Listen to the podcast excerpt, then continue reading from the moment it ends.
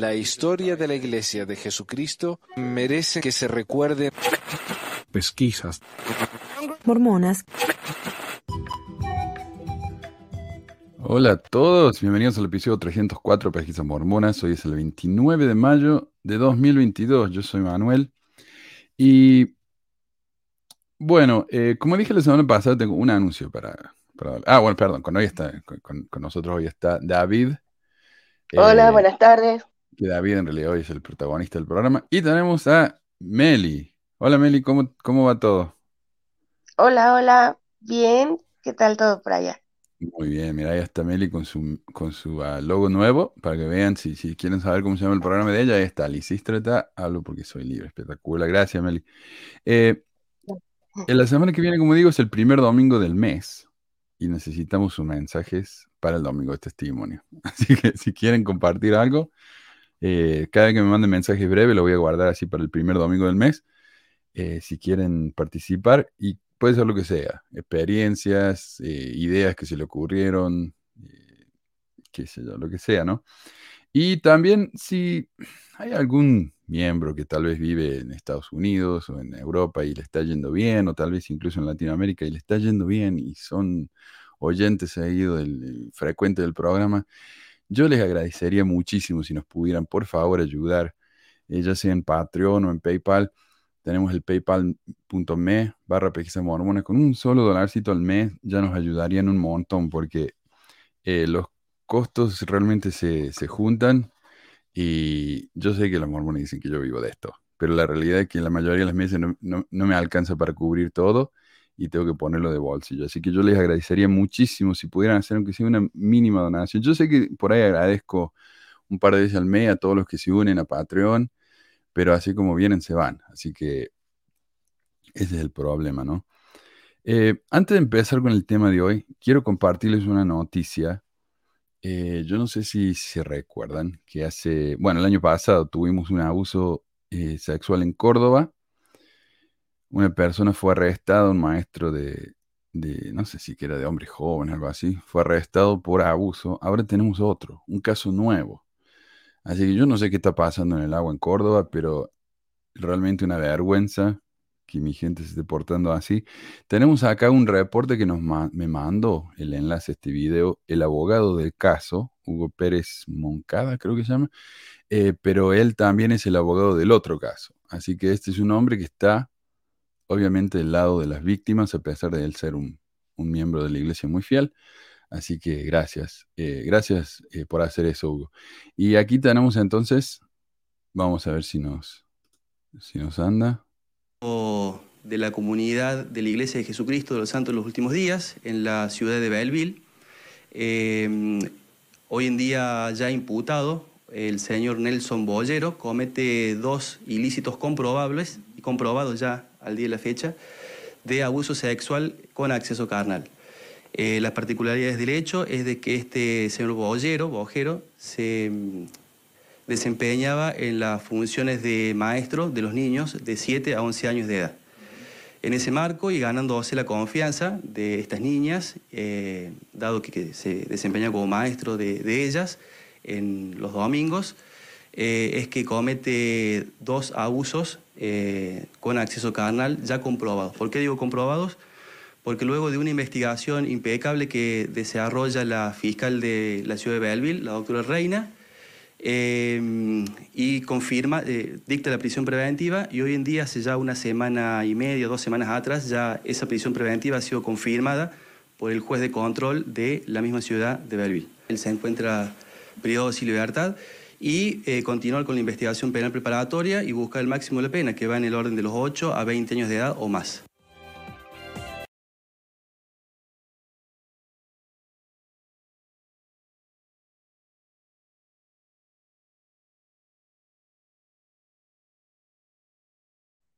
Ay, se trabó solo a mí. No escucho nada yo. Me puse en silencio otra vez y me olvidé de desilenciarme, perdón. Eh, pero gracias por avisar. Eh, como decía, es, eh, ya sabemos el nombre del, del violador dice con, con acceso carnal, o sea, el tipo la- las violó a las chicas, no solamente la- las manoseó, la- las directamente las violó. Y entonces tenemos ya el nombre de él y ha sido arrestado. Y parece que haya en, en Belleville, en Córdoba, eh, tenemos a gente que ha manifestado, porque resulta que el, el suegro de este hombre, no, no el suegro, el cuñado de este hombre, era el presidente de Estaca y él ha estado encubriéndolo. O sea, ha estado ayudando que el tipo no, no lo agarrara la ley, no sé qué, ¿no? Eh, pero ahí está la gente con pancarta en la calle, eh, protestando esta, esta, esta basura, ¿no? A ver. Y tenemos acá, esto es interesante, yo tengo una dirección tinyurl.com barra abuso Córdoba, ya lo voy a poner ahí, pero acá tenemos mensajes de chicas que dicen ellas, sí, nosotros, eh, él fue líder nuestro y realmente era un tipo muy raro, le gustaba mm, tocar a las chicas.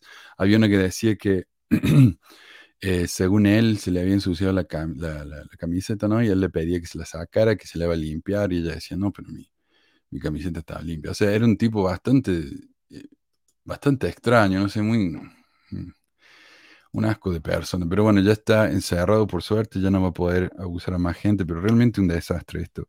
Y el que un presidente destaca lo haya estado encubriendo por tanto tiempo y el tipo haya tenido la oportunidad de abusar de al menos dos chicas que sabemos, tal vez más, eh, es realmente despreciable. Este, la iglesia, por supuesto, que yo sepa, no ha dicho nada. Así que bueno, quería eh, mantenerlos al tanto de eso. Ni dirá. Sí. Eh, ya, ya, mira, como tenemos acá en, en Estados Unidos, tenemos los tiroteos, parece que son semanales y ya realmente te deprime tanto que uno ya no sabe ni cómo reaccionar. Y con esto de los abusos en las iglesias, lo mismo. Eh, los, los hospitales, ¿no? Espirituales de la gente. Eh, bueno, pasemos a algo un poco más, eh, un tema un poco más positivo para nosotros, no sé, pa- no para los mormones, porque eso va a ser muy triste para los mormones. Resulta que el amigo David acá eh, eh, terminó de anotar el libro de Mormon. Tenemos un sitio que se llama Libro de Mormón Anotado, y él se ha tomado el enorme trabajo de, de, de no solamente anotar el libro, ya se le voy a mostrar, sino también de, de poner comentarios aparte, lo, ha dividido en secciones de, de- de- de categorías. Es, es una- es un recurso impresionante realmente lo que ha hecho David. No sé cuánto te llevó a hacer eso, David. Al menos un año, Un ¿no? año. Un sí. año, sí. Y si van a ldmanotado.com, ahí pueden eh, ir al sitio este. Ya lo estamos terminando, ya, eh, bueno, en realidad lo he hecho todo, pero terminando de subir todo, de organizar el material y ya, pero ya pueden ir y, em- y empezar a ver bastante, si quieren, ldmanotado.com. Y me imagino yo, David, que a causa de ese estudio que has hecho del libro de Mormón, para que le dice que no estudiamos el libro, nosotros no, no leemos el libro de Mormón, eh, eh, ¿qué iba a decir? Eh, es que me dice acá el, el profesor Fry Simpson, me dice, te ves deprimido, Manuel, ¿y qué quieres con semejante noticia? Bajonen a cualquiera, ese tipo de cosas. Eh, ¿qué, qué iba a- Ah, me imagino yo que en este estudio que hiciste del libro de Mormon, eh, encontraste est- este, este material que preparaste para hoy, que realmente me parece a mí que es un material que yo nunca había leído esto. Es un análisis, me parece bastante original tuyo. Eh, ¿esto viene realmente del, del estudio este que hiciste del libro Mormón? Claro, porque cuando, em, yo cuando era más joven, entre mis 17 y mis 24 años, yo leía el libro Mormón todos los días. Yo leía el libro Mormón cada tres meses, term- lo terminaba de tapa a tapa, más o menos, en esa época. Y eh, así que yo llegué a, saber mucho del libro de Mormón, pero no lo, como era mormona. no lo pensaba, ¿viste? No pensaba, no era, no era, no era un pensamiento analítico el que tenía, era más Claro. bien de, de acumular conocimiento en la cabeza, pero no analizarlo. Entonces ahora que empecé a hacer este, este del libro Mormón anotado, eh, empecé a pensar en, en cómo estaba escrito, en lo que decía, y tratar de, de visualizar a ver cómo era, cómo, cómo era todas las cosas que, o sea, para mí es obvio es obvio que el libro mormón no es verdadero. Pero en el caso que fuera verdadero, eh, entonces hay un montón de críticas para hacerle. Y, en- y, y esas son las críticas que anoté todas ahí en el ensayo. Va, creo que todas, algunas, las más importantes. A ver si se puede ver aquí. Le puse ahí la dirección ldmnotodo.com y acá están por libro. Pueden ir a ver ahí los diferentes libros del libro Mormon.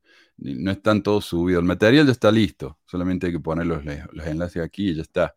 Pero pueden ir y ver ¿no? el, el tremendo material que ha hecho David aquí. Eh, y hay comentarios por categoría, por ejemplo, absurdos, plagios, eh, cosas así. Y si te vas al índice principal, a ver, eh, aquí tenés categorías. Absurdos, cambios en el libro de Mormón, ciencia, historia, contradicciones, cosas aburridas, cosas buenas. y así, ¿no? Eh, así que vayan y revísenlo. Realmente, para que para cuando alguien le diga que no han leído el libro de Mormón, pueden decir, ¿cómo que no? Acá está, mira.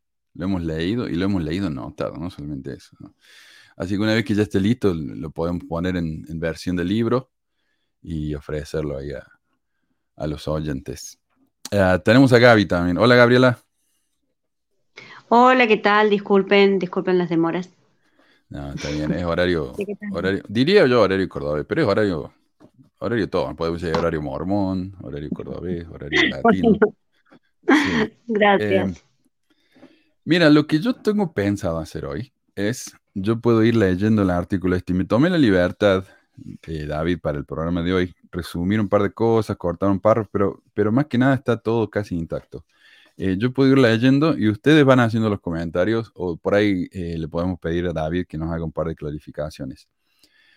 Es muy largo, así que está bien que le hayas hecho, que le hayas sacado algunas Sí, a ver, dice, y yo diría pasemos directamente al tema este de, lo- de los malos, porque el, el tema se llama ¿Quiénes eran los malos en el libro de Mormon? Obviamente tenemos que los nefitas eran los buenos, los lamanitas eran los malos, y listo, ¿no? Y eran tan malos que fueron maldecidos con una piel oscura. Eh, aparte de eso, eh, más adelante, los nefitas sabemos que se rebelan contra Dios y se hacen malos. Entonces, bueno, dice, ve, no es tan blanco y negro. Pero en realidad sí es bastante blanco y negro. Ya vamos a ver a qué, a qué me refiero.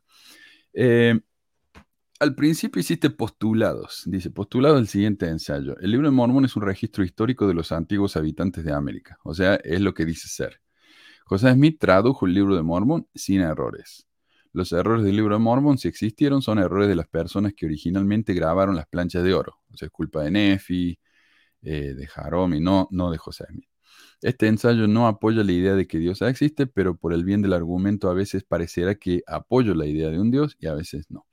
Entonces, lo que querés decir es que vos tomas el libro de Mormón literalmente por lo que dice ser. Ahora van a salir los mormones diciendo, ¿cómo? Pero ustedes no creen en el libro de Mormón, entonces ¿por qué hablan de Nefi como si fuera una persona real?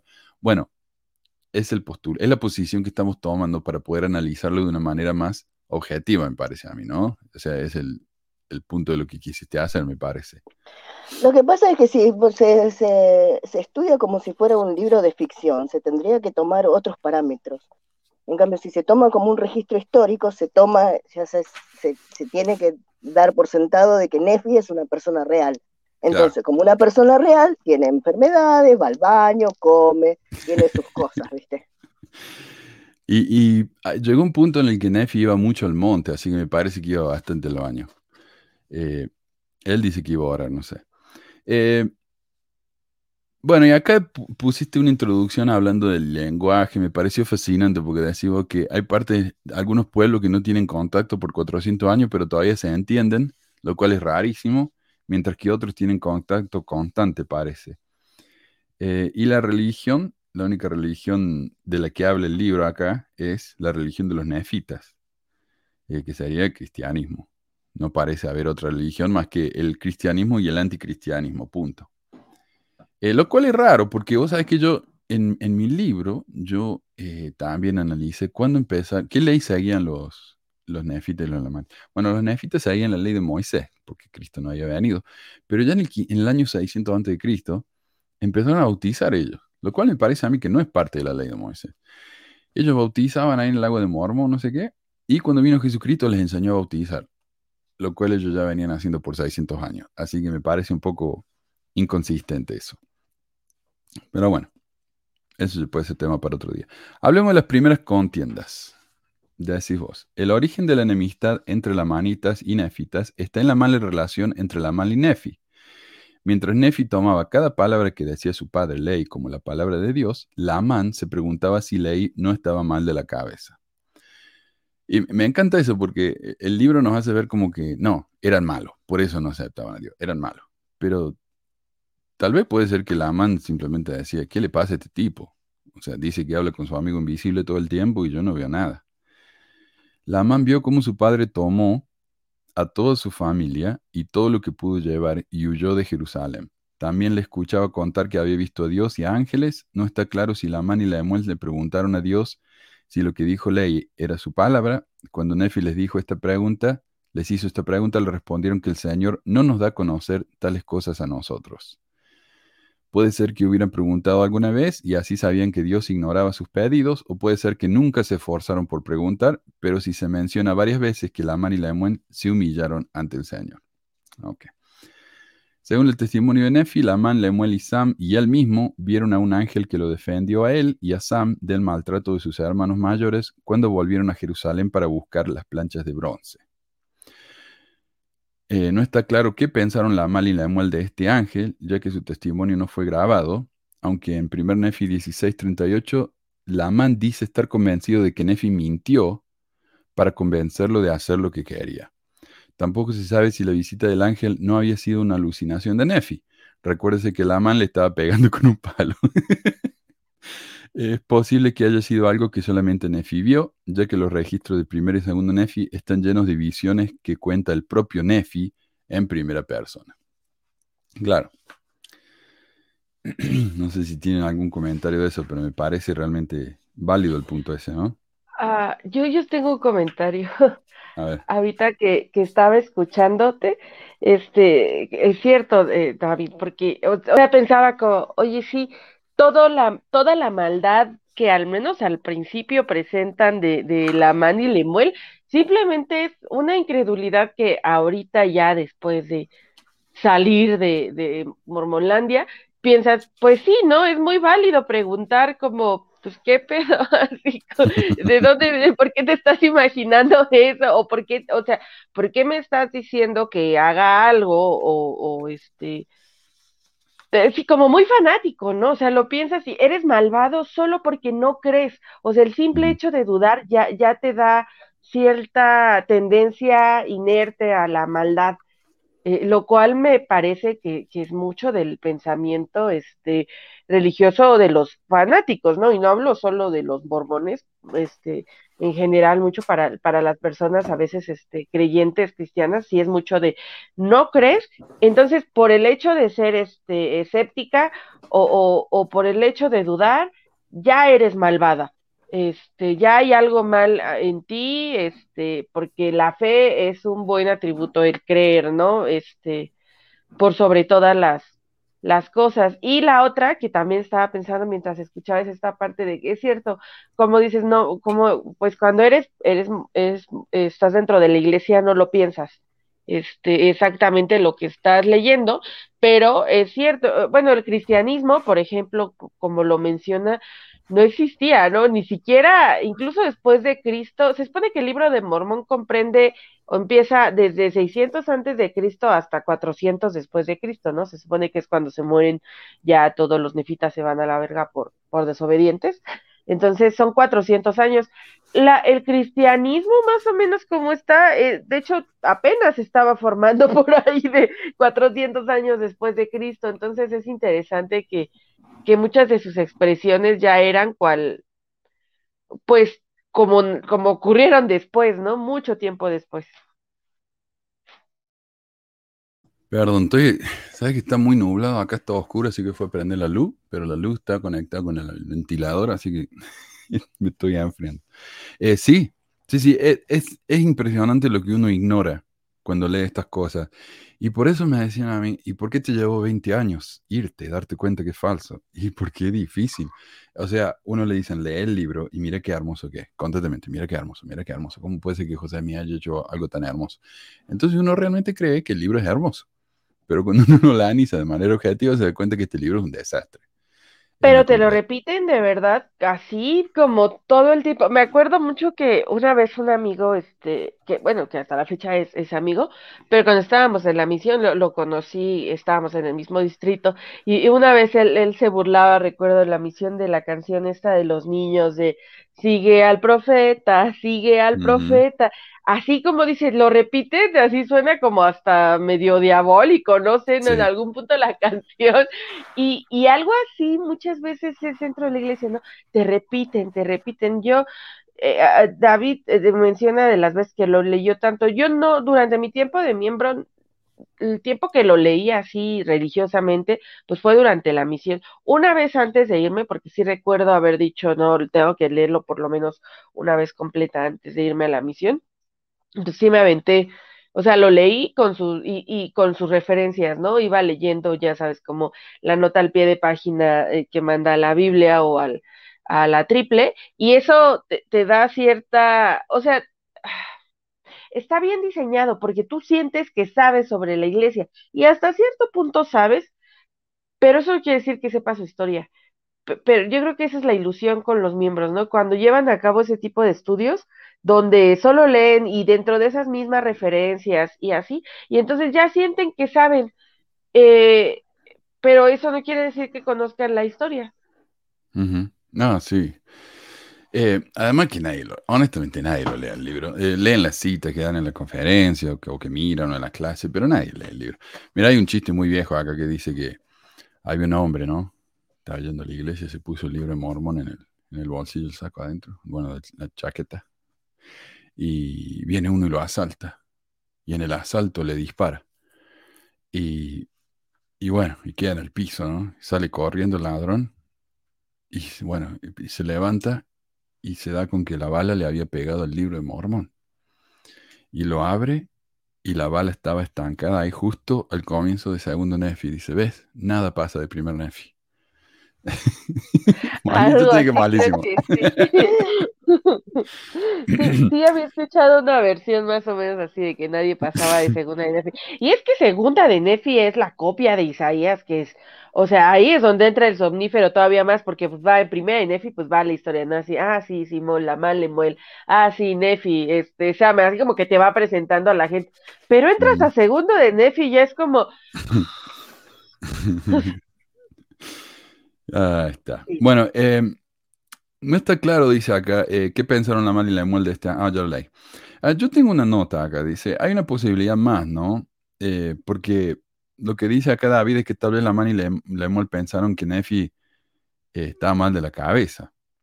Pero yo, yo creo que hay una posibilidad más. Yo oré toda mi vida, ¿no? Dentro de la iglesia, por 20 más de 20 años, para tratar de obtener un testimonio. Yo fui al templo todas las semanas, ¿no? Por años, me queda acá nomás. Eh, leí las escrituras todos los días, como me dijeron que lo hiciera. Ayuné todos los meses, bueno, no todos los meses, casi todos los meses, pidiendo por lo mismo, un testimonio.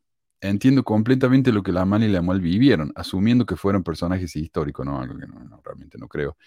Eh, Nefi o inventó las visiones que tuvo o sufría de algún tipo de episodio mental que le hacía ver estas cosas, a las que interpretó como visiones celestiales, y la Man y Lemuel reaccionaron como lo haría cualquier persona normal que es testigo de este tipo de cosas. Perdieron la paciencia y castigaron a Nefi por ser tan, tan santurrón, juzgón y pesado. O sea, si yo tuviera que vivir con alguien que me dice constantemente que estoy haciendo las cosas mal, eh, a la larga voy a perder la paciencia. O sea, eh, y no es por maldad de mi parte, es que el tipo ya me tiene harto. Y Nefi no se callaba nunca. No.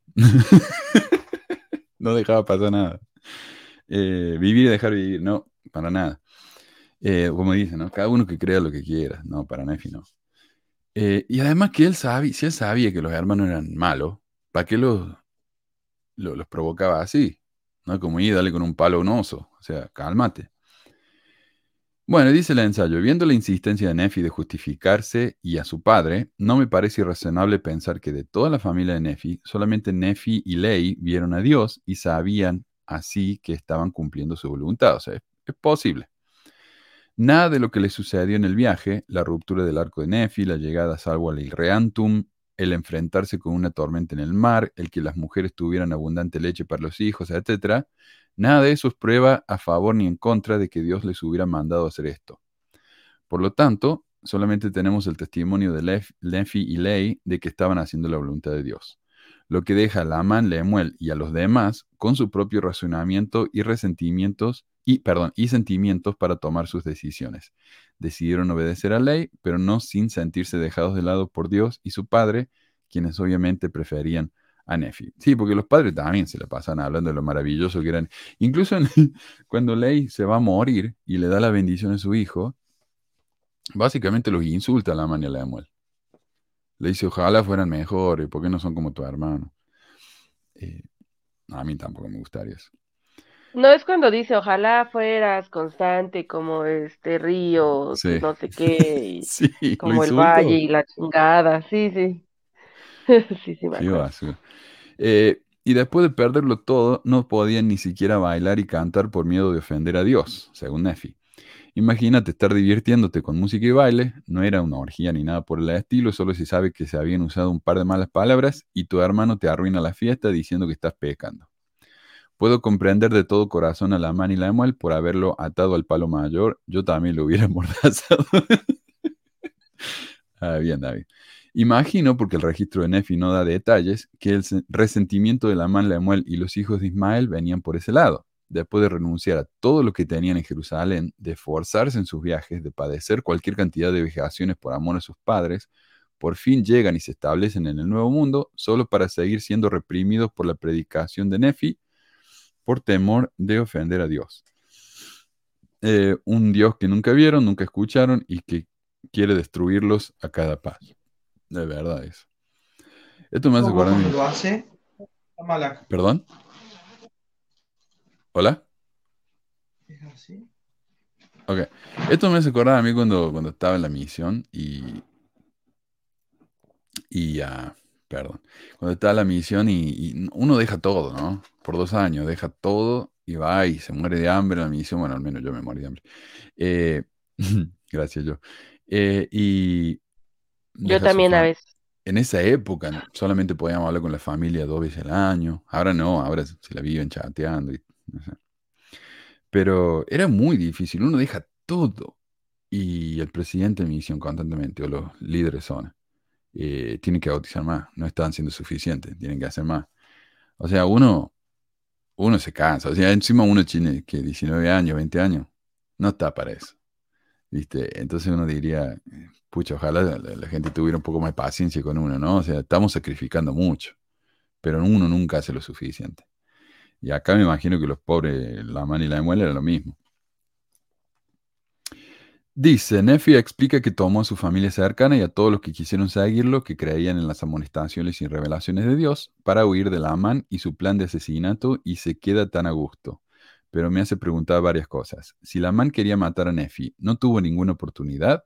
Tenían espadas, arcos y flechas, martillos, etc. Y si no querían usar un arma, podrían agarrar una piedra y dársela por la cabeza. También llama la atención de cómo Nefi registra el intento de asesinato de sus hermanos. En segundo Nefi 5.3, Nefi cuenta palabra por palabra eh, lo que Lamán y Lemuel murmuraban. Y en el siguiente versículo está Dios advirtiéndole a Nefi que sus hermanos querían matarlo. Claro. Eh, de nuevo, ¿no? Eh, ¿Para qué necesita revelación si ya sabía? Eh, si los había escuchado murmurar, ¿cómo es que ahora necesitan que Dios les advierta? Y yo lo leí y Dios le dice, tienen que huir. Claro, pero si él los escuchó murmurar diciendo que lo iban a matar y necesita que Dios venga y le diga que se tienen que ir. No sé. También cuando... ¿Puedo opinar? Sí, por favor. Eh, eso está- lo leí y lo estuve reflexionando. Lo que pasa es como una, en una secta.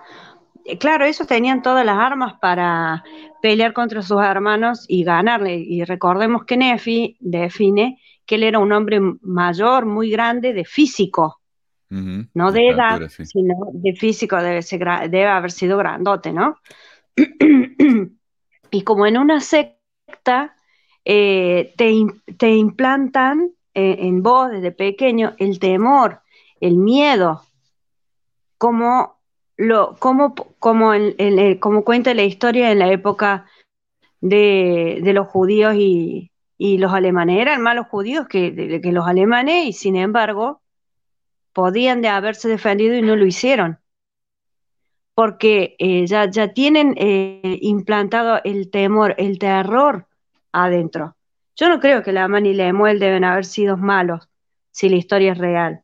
A mí me parece que se fueron revelando a medida que le iban achacando la cabeza con un montón de cosas. Llega un punto en que, en que uno dice, bueno, este, me, me paro, no tengo ganas. Mm, No sé si me, me explico. Sí, Pero a mí me sí, parece sí, que es así, que ellos tenían miedo, entonces y los otros eran tan sectarios, y estaba Dios, Dios, Dios, Dios, Dios, el ángel, el ángel, el ángel, y entonces estos pobres diablos dijeron, si llegamos a hacer algo contra estos dos, nos cae un rayo, ¿entendés? Sí. Entonces, pienso que por eso más que eh, no, no, directamente no lo mataron. Que cuando lo pusieron en el palo se pasaron, mira. sí. Bueno, y, y, y Nefi sabía ese truco de magia, ¿no? Les, les daba sacudones y todo eso.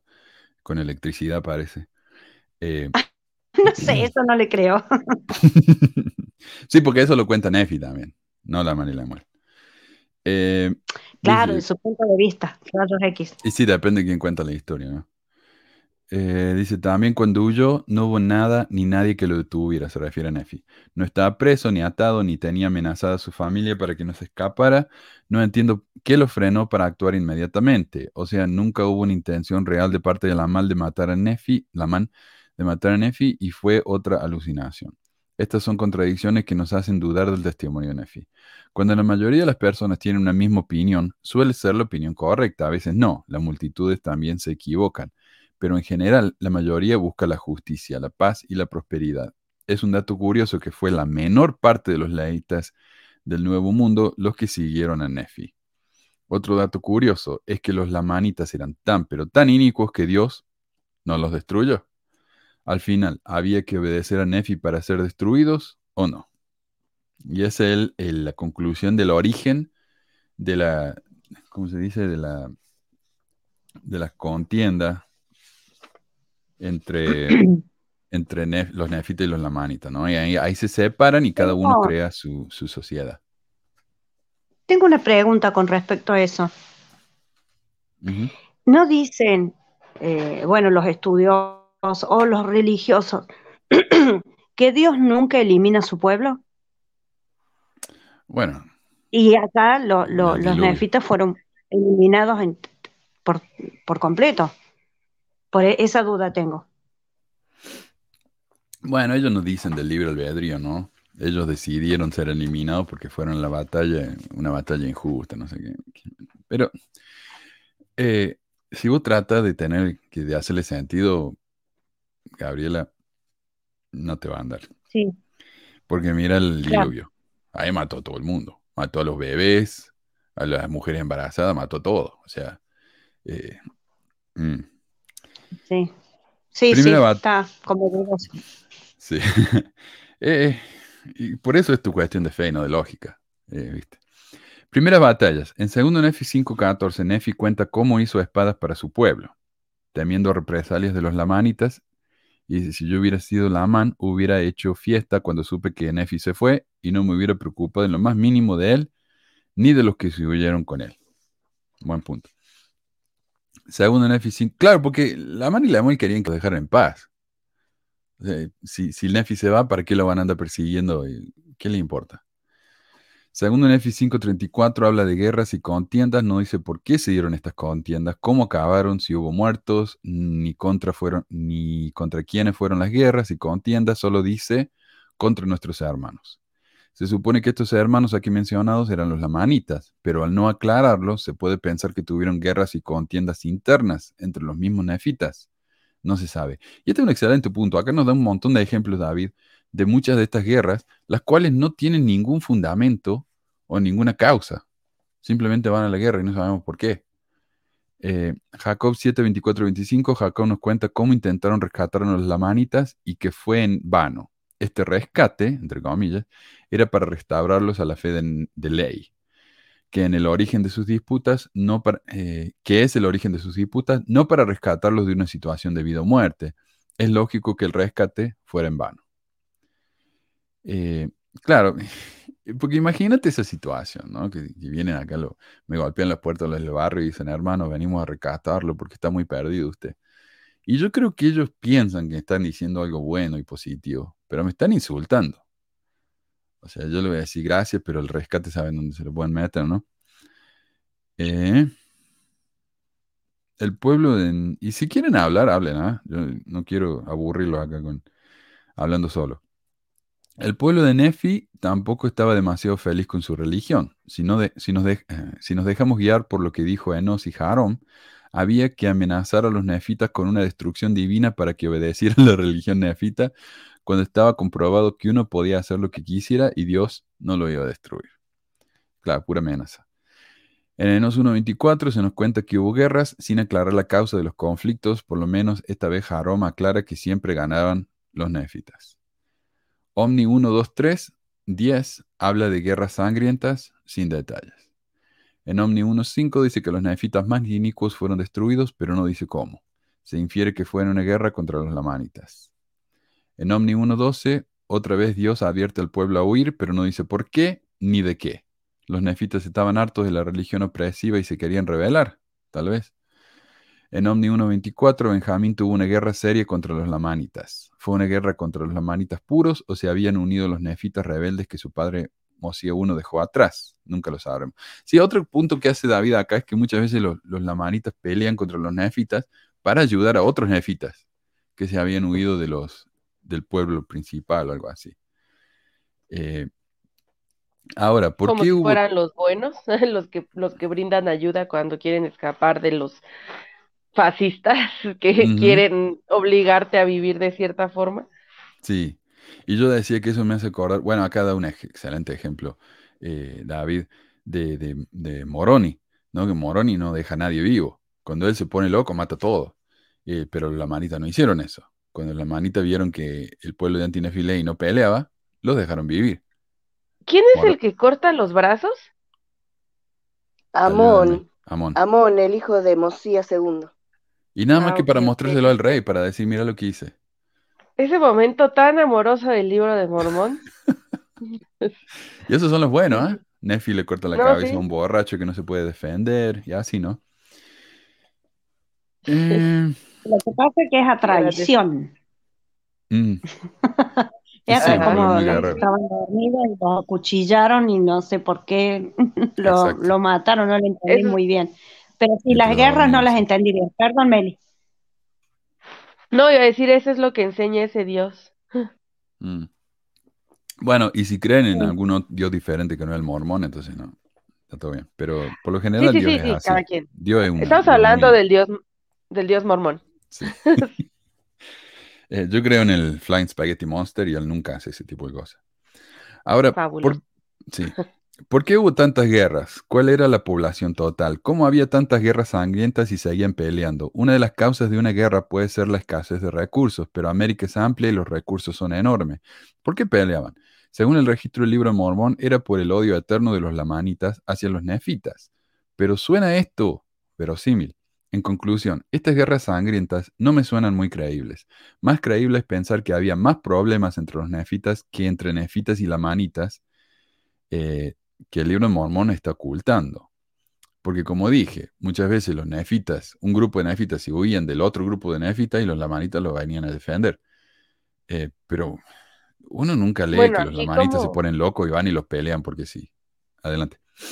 Como dato cultural, las eh, de las culturas que sí vivían aquí en, en, en América, este, por ejemplo, los aztecas sí tendían a ir a la guerra seguido, pero sus guerras eran guerras diferentes, no eran guerras a muerte, eran guerras más bien como floridas le llamaban, a veces eran para agarrar prisioneros, o sea, no era la guerra como en la cabeza de José Smith se concebía cuando estaba escribiendo el libro de Mormón, este, esta guerra es casi casi eh, por el gusto. Sí había esta Mm. cultura bélica, pero eran, tendían, o sea, sus armas para empezar no eran pues las armas que había ya no, no había hierro, eran, este, no recuerdo ahorita cómo se llamaban, pero pues no funcionaban igual, o sea, te, das cuenta que, que, José Smith realmente no tenía conocimiento de cómo vivían las culturas aquí, ¿no?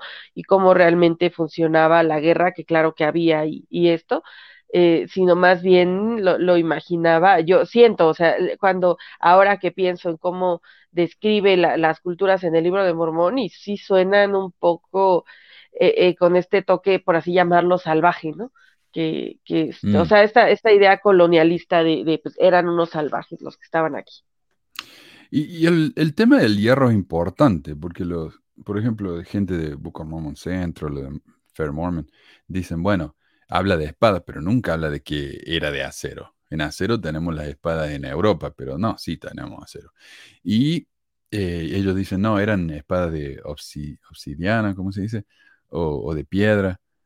Pero sí, el libro de Mormón nos cuenta que al final, la última batalla, que eran dos nomás, y uno va y le corta la cabeza al otro, y después de que le corta la cabeza, el tipo se levanta eh, sin cabeza. eh, lo cual. El libro de Mormón versión zombie deberían hacer así como, como ya hicieron Orgullo y Prejuicio versión zombie, la película. Debería armar una versión zombie del libro de Mormón. Tenía bastante éxito, yo creo. Pero qué locura. O sea, eh, José Mira habrá visto que cuando uno ah, le corta la cabeza, también. Le corta la cabeza a un pollo, el pollo sigue corriendo, entonces él pensará que la gente funciona igual. Pero... Yo creo. Estaría muy buena una escena así. Nunca leí esa parte en el libro de Mormón, que le cortó la cabeza y salió en serio el cuerpo.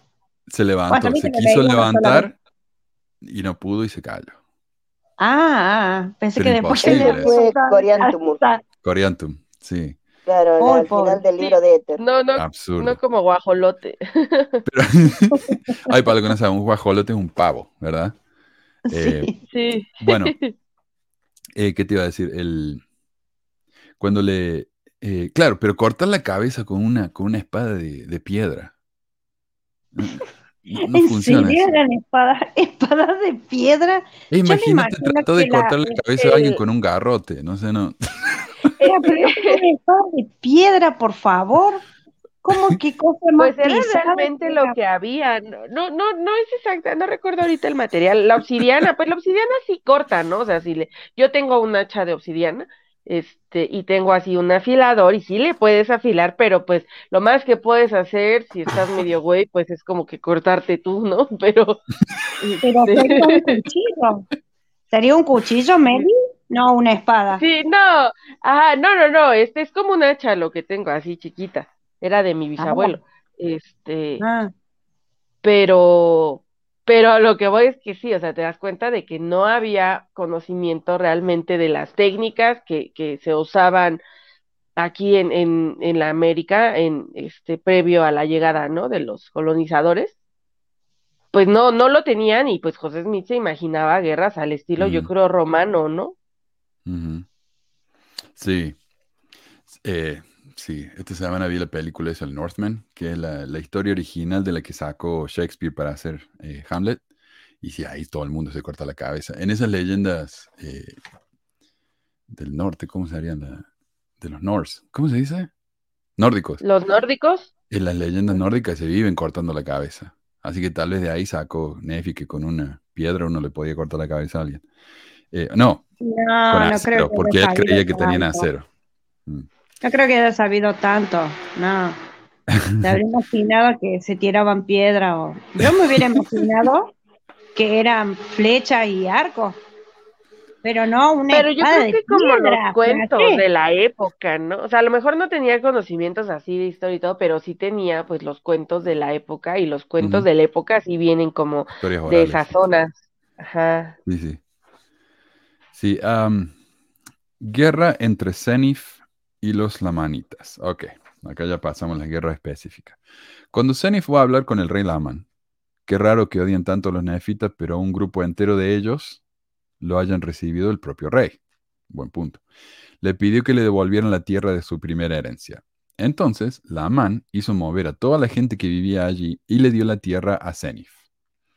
El libro de Mormón no lo dice, pero imagino que esta tierra habitada habrá estado en medio de todo el país lamanita.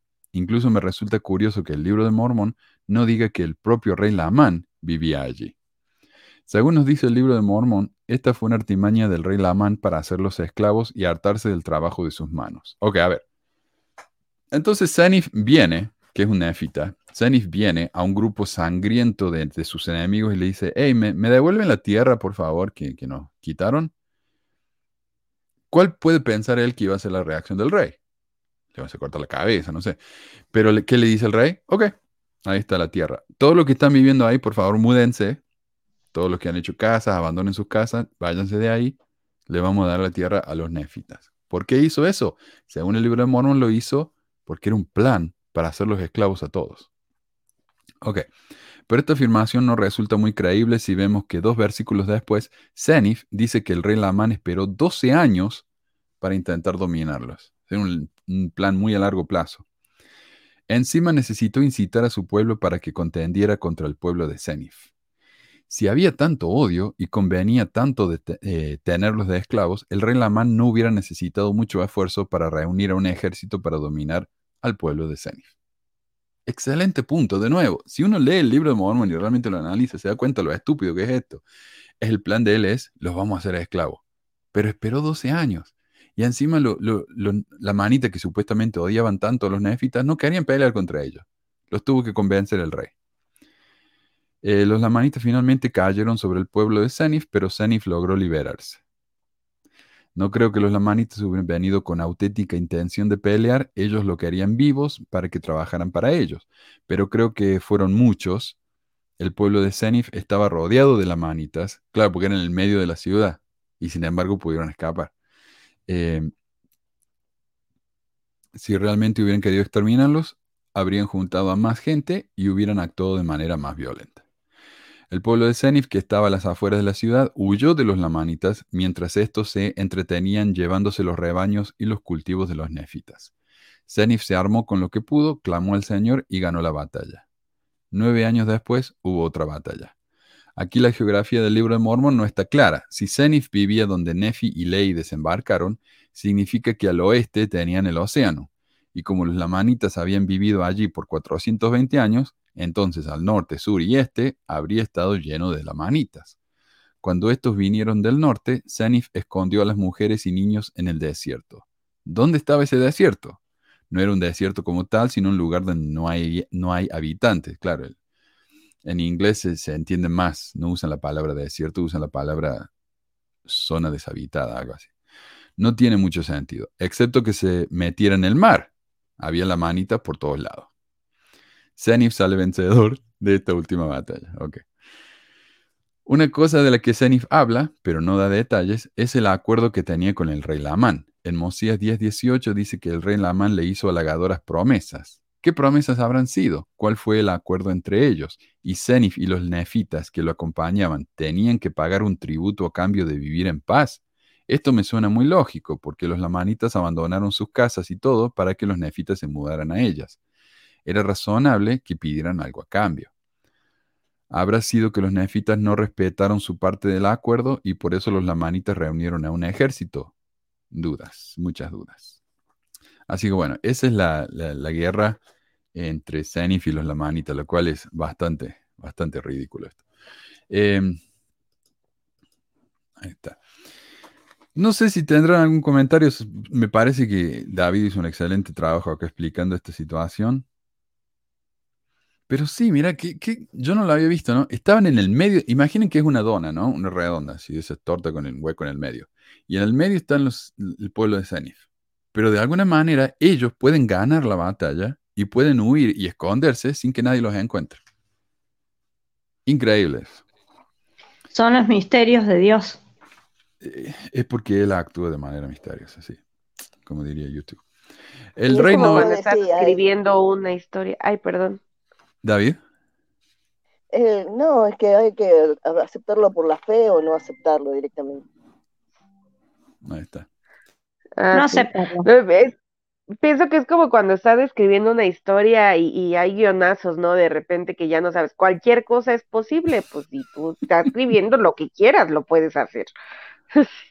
Yo creo que una generación que está acostumbrada a ver las películas de Rápido y Furioso puede creer el libro de Mormon.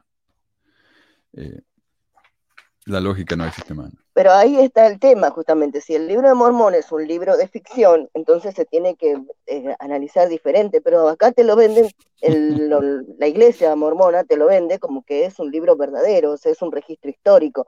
Pero si vos lo estás estudiando como si fuera un registro histórico, entonces no tiene sentido. No, lo que pasa es que es como vos de- decís, tienes que estudiarlo como un libro espiritual. Y las preguntas y dudas que vos tengas, bueno, se te irán a aclarar cuando te vayas al mundo de los espíritus. Depende. Por ejemplo, yo me voy a ir a las afueras, o sea que a mí no se me va a aclarar nada y voy a seguir estando en la duda de cómo, por qué mierda peleaban tanto.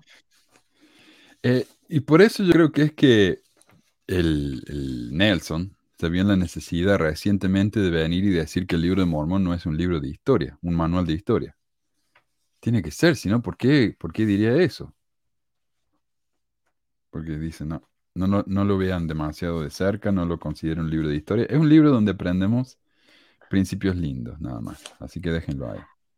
Pues porque ya de plano saben que no van a poder, ¿no? Y eso es realidad, o sea, y, y lo piensas de alguna forma, es como la, la Biblia. La Biblia tiene algunos libros que narran hechos históricos, es cierto, obviamente desde la perspectiva eh, de, pues, de quien lo escribió, Pero también tiene libros que son completamente un, alegorías y cosas así, ¿no? Este, metáforas y, eh, por ejemplo, tengo entendido que cuando narra este pasaje de se cayeron los muros de Jericó porque tocaron unas trompetas o algo así, no recuerdo ahorita exactamente en qué parte de la Biblia está, pues no hay ninguna, eh, este, evidencia eh, arqueológica que respalde que los muros de Jericó hayan caído porque por algún sonido de trompeta, ¿no? Este, entonces, algo así es, eh, eh, o sea, yo creo que es lo que está intentando hacer eh, Nelson, lo que no, no le está pasando de alguna forma de largo en cuanto a este razonamiento, es que finalmente el libro de Mormón en muchos aspectos se ha vendido o para, para muchos conversos, sobre todo en, Latinoamérica, como un libro este, de la historia de sus ancestros, ¿no? Yo recuerdo a un este, hermano que había en, un güey, ¿cómo se llamaba? En, ay, en- es en Guadalajara, era cuando estaba en mi primer área, ahí en Lomas, e- era un peruano, y él ah, mencionaba así de, es que yo recuerdo en Machu Picchu haber visto las pilas bautismales, y haz de cuenta un tobar, ¿no? Este, Sí. hablando de pilas bautismales en Teotihuacán.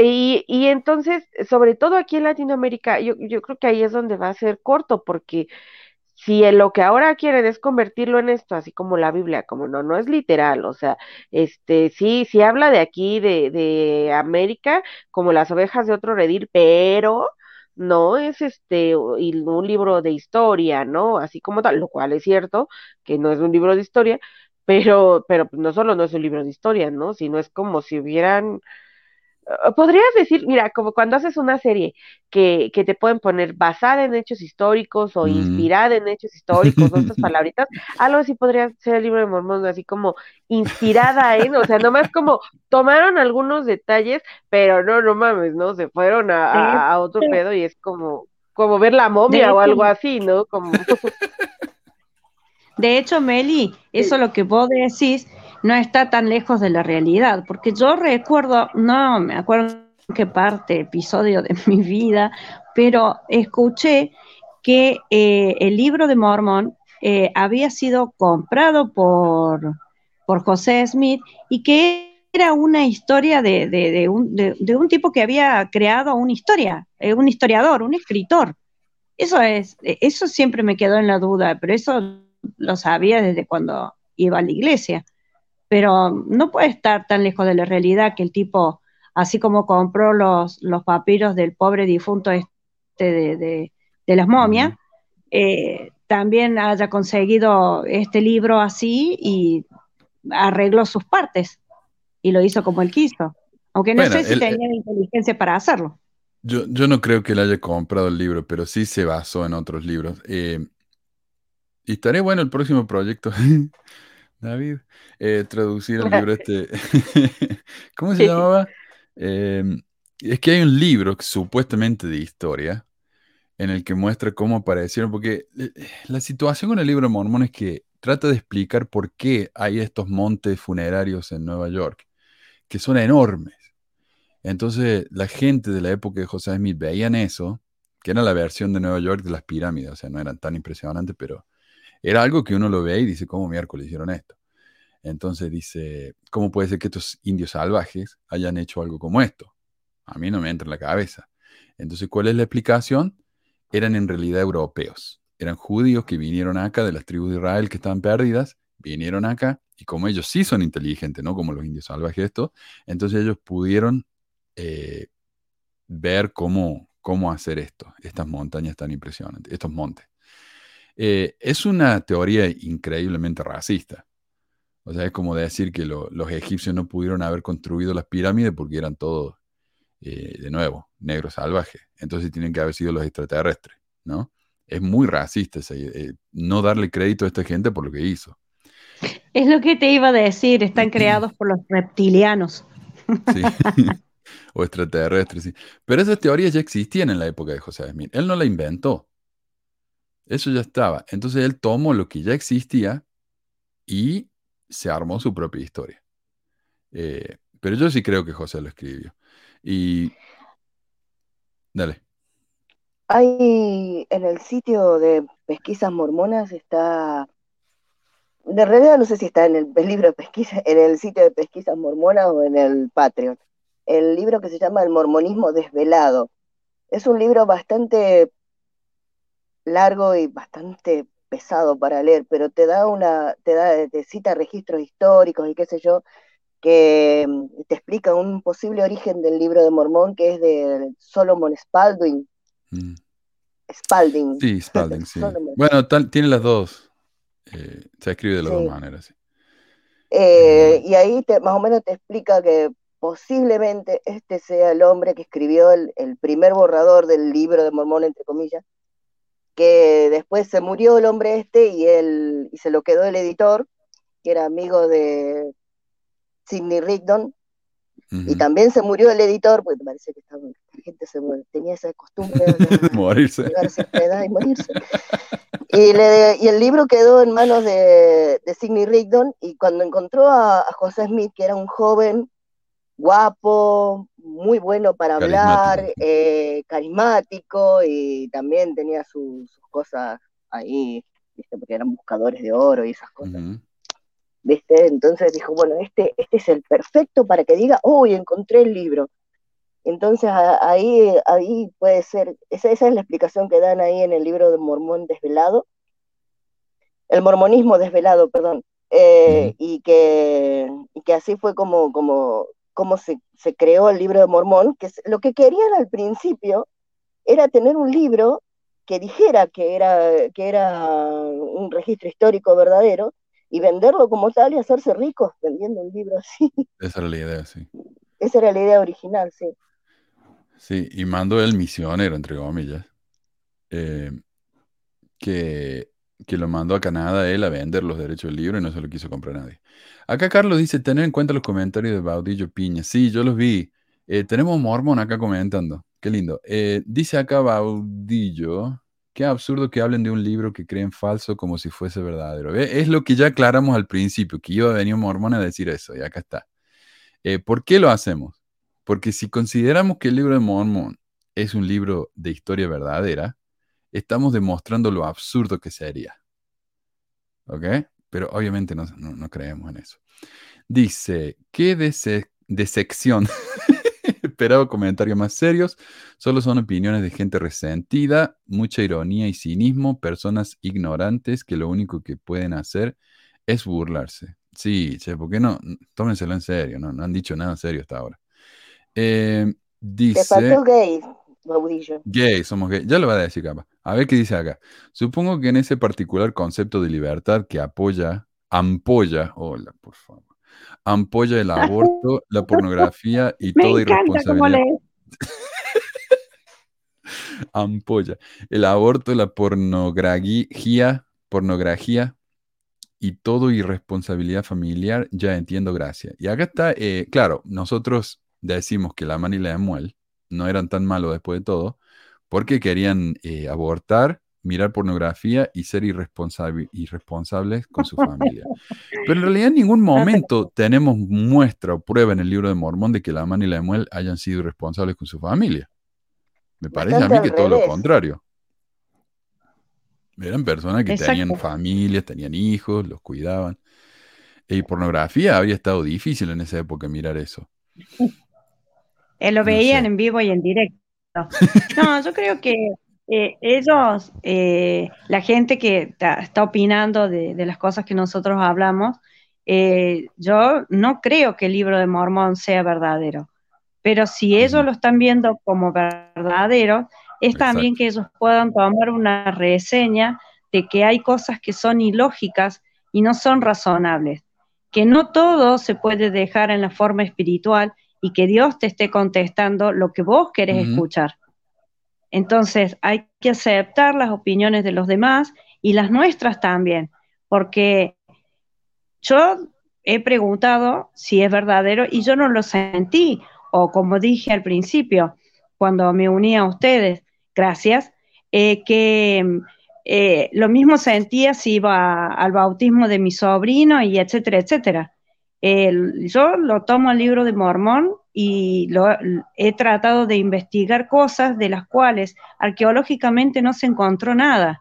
Si se encontró una piedra que usó el vecino de Jesucristo, que tiene como no sé cuántos millones de años, ¿cómo puede ser que no se haya encontrado esto? O lo que estábamos hablando de eso de las espadas de piedra, por Dios, jamás escuché hablar de una espada de piedra y que se encontró como, re- como arqueología, la espada de piedra, el cuchillo de piedra de, de, De- de déjame aclarar, Gabriela.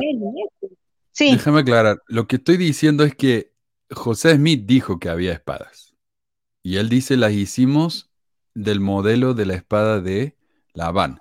La espada de Labán Ah, sabemos que era de acero. Entonces, ¿qué piensa uno? Que las espadas eran de acero. No se encontró acero en América. Entonces, ¿qué dicen los defensores del libro de Mormón hoy en día? No, eran de piedra. El libro Mormón nunca dijo que eran de acero, eran de piedra. Tenían la forma del libro de la espada de Labán, pero eran de piedra. Bueno, de ah, obsidiana. claro, más, más Obsidiana. ilógico. Gracias. Eh, y esto es lo que me, me está empezando a sorprender acá. Y lo aclaramos ya varias veces, pero mira, dice Soledad Cárdenas.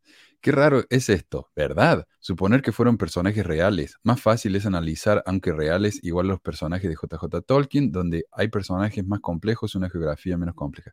Eh, sí, sería más fácil analizarlo de esa manera, pero ¿de qué nos sirve? No estamos haciendo lo más fácil, estamos haciendo lo que me parece a mí que es más eh, apropiado. Estamos analizando co- como si fuera un libro de historia, de nuevo, para demostrar lo absurdo que es esta historia. Si esto fuera real, no tendría ni pie ni cabeza. Y eso es lo que estamos tratando de mostrar, ¿ok? Eh, y lo mismo, Germán. Es raro, pero analizamos un libro de ciencia ficción como si fuera historia real. José Smith seguro sufría de esquizofrenia. Ok, está bien, Germán, está bien. Estamos analizándolo así porque, por lo que ya dije. Y no es de ciencia ficción, es de fantasía. Eh, Baudillo continúa. Abajo las familias y viva la libertad. Laman y Lemuel tenían intenciones asesinas, pero pobrecitos, los mandamientos de odios de Dios son malos. Nunca dijimos eso, Baudillo. Estamos demostrando lo opuesto, que eran los nefitas en realidad los que eran así. Pero bueno, eh, qué decepción, ¿no? Porque no hablamos nada serio, a pesar de que David estuvo un año acá analizándolo y estudiándolo el libro de Mormón para escribir algo como esto. Pero claro, no hablamos nada serio, pura burla. Está bien. Eh, continuamos la próxima guerra. El rey Noé contra Gedeón y Limni contra el rey de los Lamanitas. Son dos. Eh, las cosas se pusieron peor cuando Noé fue nombrado rey. El libro de Mormón no dice cuántos años reinó el rey Noé, probablemente unos 15 años, y en ese tiempo tuvieron paz, excepto por algunas contiendas en la frontera. Pero la paz no duró mucho. El pueblo se rebeló contra el rey Noé, y Gedeón lo persiguió hasta que Noé se subió a una torre y vio los lamanitas que marchaban contra ellos. Se salvó porque huyeron de los ejércitos de los lamanitas. El rey Noé por delante corría más rápido que los demás, lo que es raro porque siempre lo imaginé gordo y perezoso. ¿Y por qué lo imaginamos gordo y perezoso? Porque así lo hace el libro de Mormón. El malo, el, nefita malo, no podía ser negro, entonces era gordo, lo cual es necesariamente malo. Eh, a ver, el rey Noé murió a manos de sus súbditos y su hijo Limni fue nombrado rey en su lugar. Ok, Limni. Limni llega a un acuerdo con el rey de los lamanitas, que probablemente se llamaba Laman, todos se llaman iguales, y le paga un tributo a cambio de que no lo maten. Los lamanitas aceptan, ya sabíamos que no los iban a matar, los muertos no trabajan. Y tan sanguinarios y asesinos que son, no matan a nadie. La siguiente batalla es por un malentendido. Los sacerdotes del rey Noé, que se habían separado de los nefitas, se robaron 24 chicas lamanitas y el rey fue con su ejército para ajustar cuentas con el pueblo de Limni. Uh-uh. Pero luego de una batalla donde los lamanitas no pudieron ganarle a los nefitas, en serio, ¿cómo pueden ser un pueblo tan salvaje y al mismo tiempo ser tan malos peleando? El rey de los lamanitas pacificó a su pueblo y luego de un tiempo encontraron a los verdaderos culpables de la desaparición de las chicas a los que no les hicieron nada. Totalmente ilógico. ¿Cuántos murieron por esta acción? Y el rey de los lamanitas no solo les perdonó la vida, sino que hizo a Mulón, el líder de los sacerdotes del rey Noé, un reyesuelo entre otros nefitas. Completamente absurdo. Claro, en vez de castigarlos por lo que hicieron, los premios. Luego de esta batalla hubo tres más, y es la primera vez que el libro de Mormón cuenta cómo los ejércitos nefitas toman la iniciativa de pelear contra los lamanitas y pierden terriblemente. Logran liberarse de los lamanitas huyendo con Amón hacia Saraemla, el enviado del rey Mosía, no su hijo Amón, que todavía no se lo menciona en la historia. Así que sí. Eh, muy interesante eso. Y uno tiene que pensar, ¿no? Eh, José Smith escribió este libro. ¿Por qué puso eso? ¿Por qué puso que los lamanitas fueron tan buenos contra los que le robaron a las chicas, en vez de castigarlos. Los podría haber hecho más malos, pero no. Tenemos otra guerra, Amlisi contra los nefitas. La siguiente batalla que se relata es un levantamiento rebelde. A ver. Para Smith no era tan malo. Vemos ya en su ah, historia robarse las chicas. Que, ese tipo de cosas, sí, sí. No, no era algo que considerara algo tan malo. Ahí se nota. Exacto. Eh, lo venía anunciando. Sí, claro, pues si solo son mujeres. Pues. ¿Qué importa? Eh, a ver. Estamos bien con tiempo, pero Vamos a la, guerra civil nefita. Dice, vamos a alterar un par de guerras. Los lamanitas no querían que, que, a sus gobernantes los dominara la religión nefita y fueron a la batalla contra los antinefileitas pero no pudieron ganar. Los antinefilaitas se dejaban matar y los lamanitas, no importa cuán salvajes y sanguinarios fueran, no pudieron matarlos a todos, no tenían corazón para matar a sus hermanos y compatriotas. Cuando los antinefilaitas establecieron la tierra de Gersón en el territorio de los nefitas, los lamanitas los siguieron y lucharon contra los nefitas, muriendo decenas de miles. Los lamanitas fueron derrotados otra vez, pero no dice ¿Por qué fue la batalla? Eh, tal vez los lamanitas habrán intentado rescatar a sus hermanos antinefileitas, a lo que ya le habían agarrado cariño, ¿no? Era el año decimoquinto del gobierno de los jueces o el 76 o 77 antes de Cristo. Eh, vamos a pasar. Yo recuerdo cuando, cuando leí el libro de Mormón, esa palabra de los antinefileitas, la primera vez que lo leí se me hizo tan absurdo. Ya después te digo, como unas, una solita se va haciendo coco wash, pues ya como que te vas familiarizando, ¿no? Este, sí, sí. Pero. A mí me resultó raro ese nombre. Porque dice, no, significa a favor de. No sé. Ajá, es como, no tiene sentido. Este, o sea, así como todo, ¿verdad? pero, pero todavía suena más así. Sí, sí recuerdo que sí me hizo ruido, fue así como, qué pedo. Pero bueno. Pues en, en, en, hebreo, anti debería significar a favor de, y yo no creo que signifique eso. Así, bueno, otra cosa que, que cosa de mí se sacó del, del sombrero. Vamos a la, la batalla de Am Amaliquía. Pensé del fundillo. eh, Amaliquías hizo rey de los lamanitas y los llevó a pelear contra los nefitas. Esta es una batalla entre nefitas. Otra vez, donde los lamanitas son solamente carne de cañón. Los lamanitas no querían pelear. Ya habían habido muchos muertos con las últimas batallas. Pero Amaliquía los incitó. Si los lamanitas no hubieran sido tan permeables, si hubieran sido tal como los describe el libro de Mormón, como sanguinarios, salvajes y que abrigaban un odio eterno contra los nefitas, no habrían peleado tantas batallas. Incluso esta guerra, iniciada por Amaliquía y continuada por su hermano Amorón, duró años y nunca hubiera sucedido si los lamanitas no hubieran favorecido tanto a los nefitas disidentes. Teancum mató a Amaliquía y a su hermano Amorón, a los dos en tiempos diferentes, pero con la misma estrategia. Se metió por la noche en el campamento lamanita y les clavó una jabalina en el corazón, que es lo que decía eh, Gabriela. Amaliquía murió de inmediato, pero Amorón logró avisar a sus guardias, quienes mataron a Teancum. Lo curioso es cómo el libro de Mormón describe a Teancum. Había sido un hombre que había luchado valerosamente por su patria, sí, un verdadero amigo de la libertad. Alma 6237. Y un asesino, añadiría yo. Y yo agregaría un asesino en sangre fría. Si Amaliquía ni Amar, sin Amaliquía ni Amorón, los lamanitas perdieron la batalla. Así que está, el valiente soldado Nefita. A ver, vamos a los ladrones de Garianton. Eh, luego el libro de Mormon nos cuenta, eh, y esto, esto sobrevive hasta hoy, porque los, ladrones de Garianton eran una sociedad secreta. Y hoy en día los paranoicos mormones, que no son todos, hay un grupo de mormones que son muy paranoicos, eh, conspiranoicos, creen que, por ejemplo, los Illuminati eh, o el Deep State, ¿cómo sería el Estado profundo que realmente gobierna los Estados Unidos? Porque no es Biden ni Trump el que gobierna, hay un Estado profundo que es una, organización secreta que gobierna. son organizaciones secretas como los ladrones de Gadianton. Entonces son ladrones de Gadianton modernos. ¿Ok? Entonces este, este concepto sobrevive hasta el día de hoy. ¿Y a qué se refería José Smith con el grupo secreto? Él se refería a los masones, porque José era muy antimazón al principio. Pero cuando se dio cuenta que los masones le venían bien para ganar influencia, entonces enseguida se hizo masón. Eh, el libro de Mormon nos cuenta de que había cada vez más batallas entre los propios nefitas. Con tantos disidentes no sé cómo quedaba gente que fuera nefita. En particular la banda de ladrones de Gadiantón aunque no se, aclara, ah, no, se aclara quién era este señor, qué hizo o por qué quería tanto dedicarse a ser ladrón.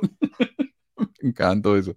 Eh, según Gelamán 2.14, fue la ruina del pueblo de Nefi y el responsable del final libro de Nefi, de donde Mormon sacó su resumen y hoy, hoy conocido como el libro de Mormon. En estas luchas internas nefitas solas lograron que los lamanitas lograron una ventaja sobre los nefitas, quienes ocuparon la tierra de Sarraemla en la época de Moronaya, el hijo de Moroni. Los nombres, se regasto. Mira, 600 años después tienen los mismos nombres. Los ladrones de Gadianton son derrotados. Finalmente su caudillo, Gidiani, medio italiano era, murió en el enfrentamiento y colgaron a Semnería, Semnaría, un sucesor, es su sucesor de su árbol de un árbol. Cuando los nefitas vieron el cadáver del jefe de los ladrones, se regocijaron. Eh, pero este no fue el fin de los ladrones, porque resurgiría luego en el año 244 en la era de Cristo un nuevo grupo que se llamó a sí mismos ladrones de Gadiantón, quienes lucharon contra el pueblo de Nefi, provocando más disensiones y, y divisiones, lo que llevó a su destrucción total en la guerra contra los lamanitas en el 400 después de Cristo. Así que está. Peligrosísimo estos ladrones. Que en realidad no parece que eran tantos ladrones sino revolucionarios. No sé, me parece a mí. Sí, eso mismo pienso yo, que eran revolucionarios. Y. Ah, no sé, habría, estaría bueno hacer un análisis específicamente de los ladrones de Gadianton para saber de qué miércoles se trata esto, porque eh, eso a mí también me llamó la atención cuando, cuando era chico y leía el libro de Mormon. Digo, pucha, estos ladrones de Gadianton nunca roban nada se le pasan peleando nomás. Eh, así que el nombre, no sé. Eh, batalla final entre lamanitas y nefitas. En la batalla final, los nefitas son exterminados. Mormón explica que la causa de, su destrucción, de, oh, no puedo hablar, destrucción fue que rechazaron a Jesús. Esta razón no tiene sentido, ya que después de la venida de Jesús, los pueblos lamanita y nefita se unieron durante unos 200 años fueron el mismo pueblo. Las relaciones familiares fueron las mismas y tenían todo en común. Y también, como decía Gabriel, es raro esto que, que Dios destruya un pueblo entero nada más que porque rechaza su, su doctrina, lo que sea. Me parece un poco tirano. Y también lo que hablamos la semana pasada.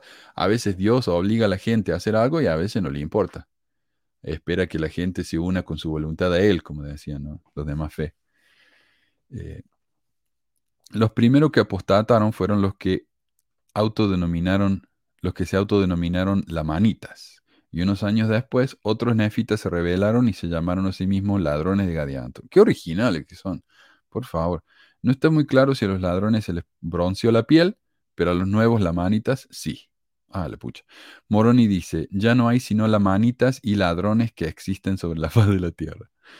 Eh, la única diferencia entre los diferentes bandos era que los nefitas apostataron último. Eran todos igual de malvados y todos rechazaron a Jesús. Así que Dios favoreció a unos mientras destruía a otros. Es un absurdo enorme. A menos que Dios fuera cruel, especulativo, vengativo y nada parecido al Dios misericordioso que nos describe el libro de Mormón a cada rato. Pensar que el propio Jesús destruyó a los nefitas porque lo rechazaron es cruel y segregacionista. Es un genocidio. Eh, Pero pues es con lo que te, se la pasan este mm, amenazándote, ¿no? Cuando dejas la iglesia que eventualmente te va a destruir. Sea, esa es la clase de Dios en la que la- y las imágenes que usan son imágenes violentas. O sea, si te vas de la iglesia es como irte del banco, del barco, te vas a ahogar en el mar. Es una muerte espantosa. O sea, una muerte de asfixiándote, tratando de sobrevivir en el mar, es, es un asco. Pero esa es la imagen que todavía usan, sí. Sí. Así que, viste, David, vos decías que cuando uno abandona a Dios nunca, nunca lo destruye, al final lo destruyeron. Lo cual es muy inconsistente, porque esto tendría que haber sido lo mismo desde el principio. Pero a veces Claro, eso es lo a que- veces no. Eso es lo que, lo que yo decía, que ¿por qué, por qué a los, a los lamaníes fueron los primeros que, se, que disidentes no los destruyó Dios directamente? Hubiera podido mandar, no sé, un meteorito, algo, y chau, la manita, y entonces nadie más se hubiera salido de la iglesia, nadie más se hubiera rebelado en contra del Señor. Pero sin embargo los dejó irse y después aparecieron los ladrones de Antón y también los dejó vivir, porque vivieron incluso los nefitas fueron destruidos, pero los ladrones no. Entonces no tiene ningún sentido. O sea, el, el hecho de que le- lo- los nefitas hubieran sido destruidos, fue- yo pienso que fue mala suerte y no. No, muy, muy inconsistente todo esto. Eh, es como que portarse mal en la iglesia mormona es una ruleta rusa. O, o- o te destruyen o por ahí estás bien, ¿viste? Como Pero es hablamos relativo, eh, Manu, porque al principio, bueno, viste que yo me enganché tarde, pero yo vi eh, este hombre que, que ya estuvo, creo que está preso, que abusó de una, que era maestro y abusó de unas, de unas niñas. Sí, sí, sí. Eh, es así. La, la iglesia va a proteger todo eso. Y, y esas cosas no se examinan dentro de la iglesia. Esas cosas no se hablan dentro de la iglesia. El Sí. hecho también, como dice David, la reflexión de él, de- del libro de Mormón, eh, si no hubiera, Dios hu- hubiera destruido al malo, muy fácil hubiera sido, y el libro de Mormón no hubiera existido, y punto. Y si no hubiera habido un mormón en la tierra, ojalá hubiera sido así, para que yo no hubiera padecido todo lo que padecí. Pero todo, todo, todo se cubre y nada tiene una explicación del por qué, me parece que es críticas que podemos hacer o reflexiones, digo. Sí. Acá Alia dice, es que con la mano y la muela el señor no usó el método Lavan. no sé, cortarle la cabeza, ¿no? Está bien. La causa de la destrucción de los nefitas fue omitida. ¿O fue simplemente mala suerte? Lo cierto es que la destrucción de los nefitas es usada como ejemplo para advertir, advertir al lector. Mira lo que te va a pasar si rechazas a Jesús. Ahí está. Pero muy Antiguo Testamento esto, ¿no? Eh, ese del Dios vengativo que te destruye. Y acá eh, me gusta porque David hizo una selección de anticristo, los anticristos del libro de Mormón. Y hablas de Lamán y Lemuel, pero ya hablamos mucho de eso, así que vamos a pasar a Sherem. Jacob 7. Sherem quería convencer a Jacob de que Dios no existía, pero Jacob tenía lo mismo que su hermano Nefi, o sea, el mismo problema, y su padre Ley, y creía que había visto visiones. Entonces, todas las palabras de Sherem, que era muy instruido, pero hablaba como un niño de cinco años, fueron en vano. Finalmente Dios lo hirió y confesó que había visto al diablo en forma de ángel. Y pone acá, ha visto más que yo en toda mi vida en la iglesia. Y se dejó engañar por el padre de las mentiras para obtener ventajas sobre el pueblo. Luego de confesar, murió y Jacob se alegró mucho. Mira, ok. Como siempre, los, los nefitas mostrando su amor cristiano. Acá muestra, ¿no? Cuántas veces se alegran ellos de que los enemigos se mueren. Qué bárbaro. Son la Inquisición. Se adelantaron a la Inquisición. Y me gusta la introducción acá, pones una forma de saber cómo piensa un pueblo, es ver cómo trata a sus enemigos. Por eso aquí, eh, exacto, exacto. Eh, A mí, yo cuando era eh, joven en la iglesia, se viste, hay, hay historias que en la iglesia que cuenta uno, por ejemplo, en la conferencia y después todo el mundo las repite, las repite, las repite y todos los domingos alguien usa esa historia. Había una historia de que, ya, ya ni me acuerdo, pero fue hace tantos años, eh, de que un hombre había, eh, estaba en una balacera, no sé qué, y mató a un chico. No.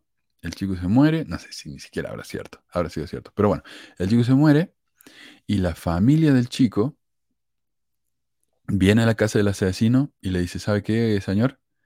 Nosotros somos cristianos, así que lo vamos a perdonar. Y lo perdonan y se abrazan y el hombre se convierte y bueno, y termina final feliz todo, ¿no? Llorando y chancho amigo. Pero en esta historia no. En esta historia es pura venganza, ¿no? Dios se venga constantemente. Entonces, de nuevo, es un mensaje muy inconsistente. Neor. Neor estaba teniendo mucho éxito predi- predicando que Dios no existía. Entonces se enojó con un viejo y lo mató. el, viejo era Gedeón y no pudieron pasar por alto su asesinato, así que fue condenado a muerte. Antes de morir, confesó que todo lo que enseñó era mentira. Algunos le creyeron, otros no. Corior, alma 30. La historia de Corior es la más triste de todas. No había cometido ningún delito, pero igualmente fue llevado atado ante el juez superior y ante Alma, que oficiaba como sumo sacerdote de la iglesia y no pintaba nada en el gobierno o en el juicio de un ciudadano. Exacto.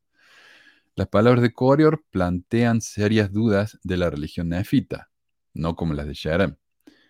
Que sí, el libro dice, era muy instruido, pero la forma en que habla es, es re estúpido. Corior acusó a Alma y a los sacerdotes de vivir a costa de los miembros de la iglesia. Alma, quien sabemos que trabajó durante cinco años en toda su vida como juez superior, le responde que no es cierto, que el único salario que recibió fue cuando era juez. Lo que no refuta la acusación de Corior, ya que no dice de qué vivió antes y después de ser juez. Era Alma era como los apóstoles actuales. Exacto, exacto. Eh, que viven del pueblo. yo subí un video a mi cuenta personal por las dudas, porque no quiero que me lo borren. Pero ya vi que no me lo borraron, así que lo voy a subir al canal de pesquisa. En el que Bednar, el apóstol Bednar, va a hablar con el, ¿cómo se llama? Algo así como la asociación de prensa. Sí, la asociación de prensa. Y le hacen preguntas. Y le dicen, la, la- la señora que le hace las preguntas dice, ¿cómo puede ser que en la iglesia mormona, a diferencia de otras iglesias, todos los líderes más altos sean hombres de negocio? Eh, y Bernard le dice, bueno, sí, somos todos hombres de negocio, pero nosotros cuando nos hacemos líderes de la iglesia, dejamos nuestras redes y seguimos al Señor. Yo no lo creo que sea lo mismo, porque cuando dejaban las redes en la época de Jesucristo, ¿qué dijo Jesucristo? Ven- vende todo y sígueme. Estos tipos no venden nada. Estos tipos están ahí viviendo en sus tremendos caserones, manejando sus autos con choferes. Eh, entonces, ¿qué redes dejaron? Yo no sé. O sea, dijeron, bueno, ya no, ya no soy más eh, doctor. Pero estos hombres son tan viejos que ya se iba a jubilar de todos modos. O sea, no es que estaba, tenían 40 años, estaban manteniendo la familia y de repente tuvieron que dejar el trabajo. No, estos eran tipos que ya están en edad de jubilación y no dejaron nada. Creo Entonces, que solo Holland sí estaba joven, ¿no? Cuando lo llamaron. No, Monson, ¿quién fue? ¿Quién era el que sí estuvo un chingo de años? Era Monson, creo, ¿no? si era Monson, sí, este, es más o menos mala la comparación también porque Monson trabajaba para la iglesia. Ah, ok, ok. Pero, pero sí lo llamaron jovencito. O sea, sí, según yo, sí tenía él sí. como Sí. treinta y tantos o veinte, no sé, la verdad, pero. Mm, No creo que 30. A ver, ya nos van a dejar acá en los comentarios. No creo que 30 y tanto, pero era, era, no era de jubilación, no eran 65, sí. Eh, Pero igual pero es vivía, dices, de la iglesia, así que, que no cuenta. Era empleado de la iglesia. Ahora, eh, en, los, en los formularios que tenemos de la iglesia, eh, dice a los 40 años, aproximadamente, como el 22. Sí. Eh, en ese formulario, es un formulario que dice, no dice sueldo, dice la otra palabra que usan como si fuera diferente, pero hay aportes, aportes de, jubilación y todo eso, o sea, no, no sé. Eh, pero claro, él dijo, Alma, Alma vive de la iglesia. Y Alma dije, no, yo trabajé cinco años.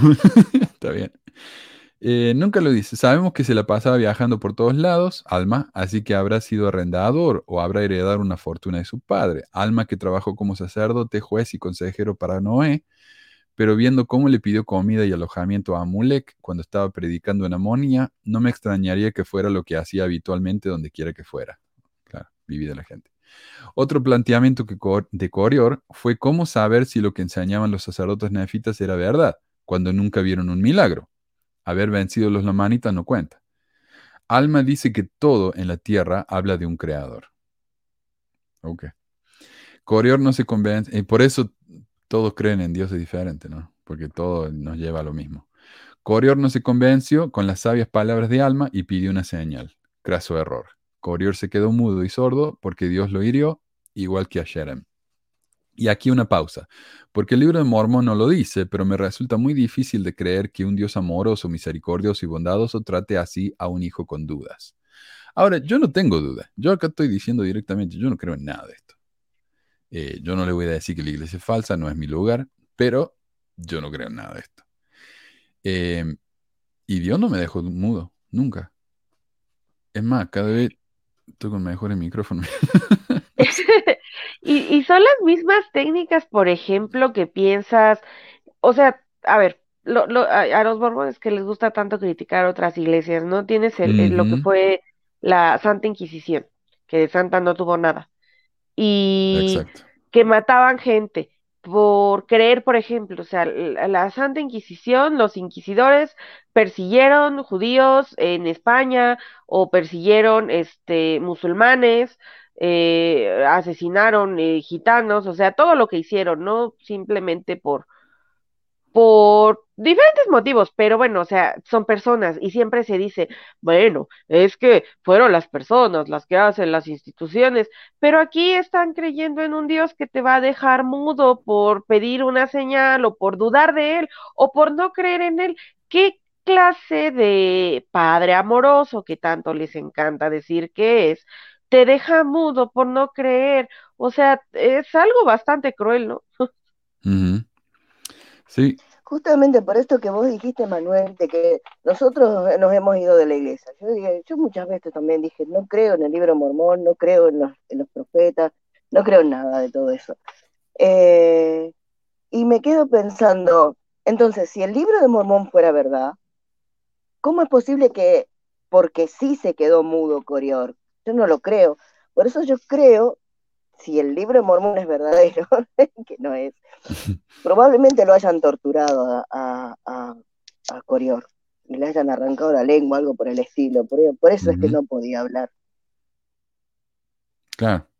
Puede ser, sí. Creo, creo exactamente en lo mismo que dice David, que dice Meli, que creo que todos opinamos igual, que después, al final, que Corior lo matan, ¿no? Muere. eh, es que antes lo tienen que haber torturado.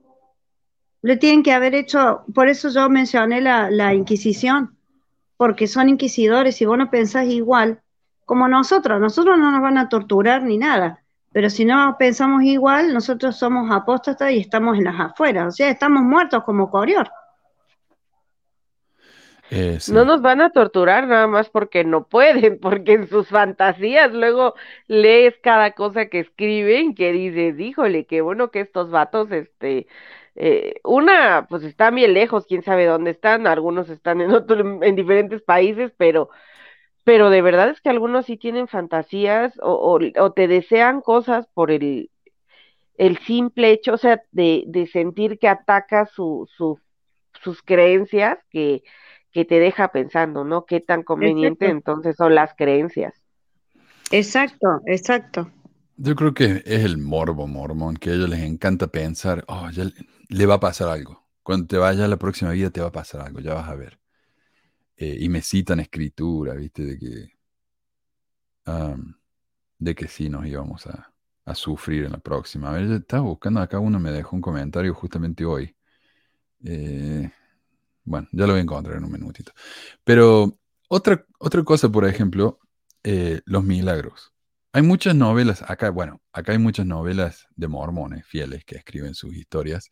Y hay una muy famosa que se llama eh, Tennis Shoes, o zapatillas de tenis para los nefitas. Y es de un chico que viaja en el tiempo, se mete en una cueva y esa cueva es una máquina del tiempo que lo lleva a la época de los nefitas. Y, ve ahí que todo lo que dice el libro Mormón es verdadero. Y a mí me, encanta porque es el sueño de los mormones de decir, mira, yo no tengo absolutamente ninguna evidencia de que nada de esto es verdad. Así que me voy a inventar una historia en la que todo tiene sentido. Y es casi triste eso, ¿no? Eh, porque tienen que inventar esas fantasías en las que todas las cosas en las que creen son verdad. Pero esas cosas solamente suceden en las novelas que ellos escriben. En la historia, en la realidad, en la arqueología no se ve. Y por eso me da un poco de lástima eso, ¿no? Eh, hay, como que revelan la psicología de ellos. ¿Cómo me gustaría que esto fuera real? A ver. Bueno, dice aquí, me hace acordar a una película sobre las brujas de Salem que vi hace mucho, donde estaban ju- juzgando a una mujer por ser bruja. Ella negó los cargos, entonces la llevaron a un cuarto, la torturaron y luego, cuando volvió a estar frente al juez, admitió todo lo que le pidieron que admitiera, igualito que con Corior, excepto que fue Dios el que lo hirió. Estos sacerdotes de Salem seguramente dijeron lo mismo cuando la mujer apenas podía ponerse de pie. Ujú. A Corior, a Corior no se le devolvió el habla ni el oído, pero se salvó de ser ejecutado. Lo siguiente que nos cuenta el libro de Mormón es el triste y solitario final de Corior. Vagabundeaba pidiendo alimentos y vivía de la caridad ajena, hasta que otros rebeldes e inicuos nefitas, que se llamaban soramitas, lo pisotearon hasta que murió. No se nos dice si lo hicieron a propósito o justo Corior se puso a la salida de un concierto y, lo- y los otros no lo vieron y no pudo gritar para advertirle que estaba ahí. Ah, debe haber sido muy chiquito también. Ahora, Corior no tenía familia, padres, hermanos, esposa, no tenía oficio. ¿De qué vivía antes de predicar? Aun si estás mudo y sordo, puedes seguir siendo carpintero, carnicero, pintor, cualquier cosa. Músico no, claro. eh, no dice si Corior era músico, aunque Beethoven era sordo. Eh, pero aún pero cuando se quedó sin voz ya no pudo hacer nada. Yo creo, no sé. Pero aún así es raro que se hubiera quedado solo. No tenía ni un amigo que lo alojara en su casa, un colega quien le ayudara a aprender a sobrevivir, aunque más no fuera plantando trigo, maíz o limpiando bosta de caballo. Solamente se me ocurre que si lo dejaron solo, fue deliberado. Nadie quería que se lo confundiera como aliado de Corior y lo aislaron socialmente. Lo que dice más de cómo la religión nefita era de estricta e intransigente al punto de que las personas tenían miedo de pasar lo mismo que Corior, humillación pública, juicio ilegal y posiblemente tortura. Y yo agregaría, esto es similar ¿no? a lo que pasó cuando alguien, algún alemán, trataba de ayudar a los, a los judíos o de esconderlos, los, alemanes eran castigados y torturados y, y asesinados igual que los judíos. Eh, así que bueno, nosotros no creemos que el libro de Mormón sea verdadero, pero lo analizamos como si fuera verdadero para demostrar de nuevo lo absurdo que es. ¿O sea? No se eno- enojen conmigo, eh, eso es todo. Entonces, para la próxima vez que nos digan que nosotros criticamos sin saber, acá tenemos a David que se leyó el libro por un año entero, hizo tremendo ensayo y lo voy a poner a este ensayo en el sitio web, ahí en para que se lo bajen y vean con todas las referencias a las escrituras que lo que decimos no son inventos. ¿Ok?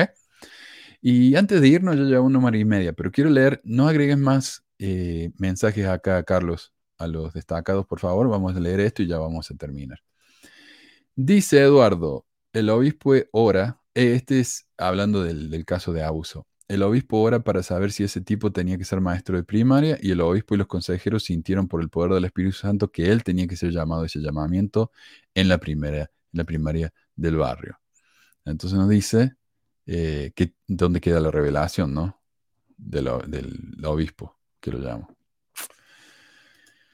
Porque todos somos llamados por revelación en la iglesia. Dani dice, ¿qué pasó con el otro caso de violación del cual se habló hace una semana? Bueno, eso fue en realidad el año pasado y yo creo que todavía estamos esperando que el juez dé fecha para que esto vaya a juicio. Está todavía vigente eso. James Kirk dice, los malos son de color para hacer más fácil el trabajo de la policía yankee. Es verdad. Eh, Marco, Marco, el maestro Marco acá, me pregunto, ¿quién habrán sido los reales la mano y la muela en la vida de José Smith? Excelente punto, ¿no? Eh, porque obviamente él era ley, eh, Nefi, perdón. Su papá era ley. ¿Quién era la mano y la muela? ¿Sabes qué estaba pensando? se me acaba de ocurrir. Eh, Ley, la, la esposa de Ley lo criticaba porque era un, ¿cómo que le dice? Un Visionario. visionario. Sos un visionario. Eso es supuestamente una crítica. Eh, ahora, si Ley es el papá de José y, y, y Sa- Sarías, creo que se llama, es la mamá de José. eh, ¿por qué José lo defiende hacia el Papa? Y yo creo que puede tener que, porque José, ¿cómo empezó José a buscar tesoro? ¿Con el Papa? ¿Con el Papa y los Porque era hermanos? lo que su papá Sí, hacía. era, era el negocio familiar. Entonces tal vez la mamá decía, ¿por qué no salen a trabajar un poco? Nos ayudan acá a pagar la granja, en vez de andar buscando tesoro como estúpido que son. Y José lo defendió al padre diciendo, no, lo que pasa es que mi papá es un visionario y mi mamá no lo entiende.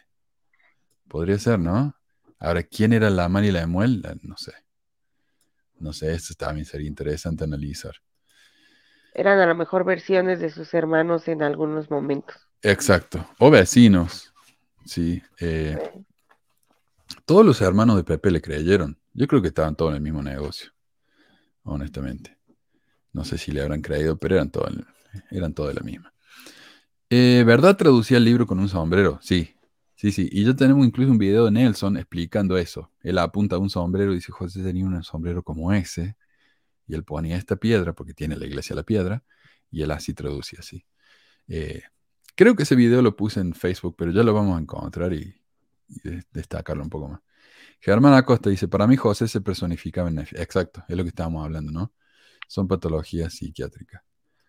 Eh, Firumac, la mano y la muel pensaban diferente y así les fue. Y por pensar y sentir diferente, así les fue. Exacto. Mm, bueno, pensé que había otro comentario que decía algo. Acá está. En la historia del libro Mormón no había, no había libre albedrío o hacías lo que te decían Nefi y otros o te esperaba poco menos que la muerte. Aunque eran pura amenaza, como dice David acá. Porque al final nadie se murió hasta el último. Que los castigó Dios.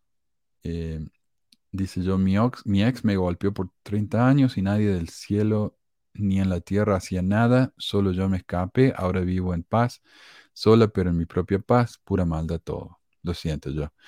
Eh, sí, es triste eso. Eh, de nuevo, es la lotería de los obispos. Por ahí te toca un buen obispo, por ahí no, pero mi mamá, mi papá no era miembro, mi mamá cuando quería irse, ya estaba harto de mi viejo por alguna razón, el obispo le dijo, no señora, usted lo eligió a él y usted tiene que quedarse. Otros obispos son mucho más humanos, ¿viste? Y, te van a decir, sí, vamos a ayudarla para que se vaya. Pero mi papá nunca le pegó La- sí. lamentablemente son, Pero- son pocos, mano.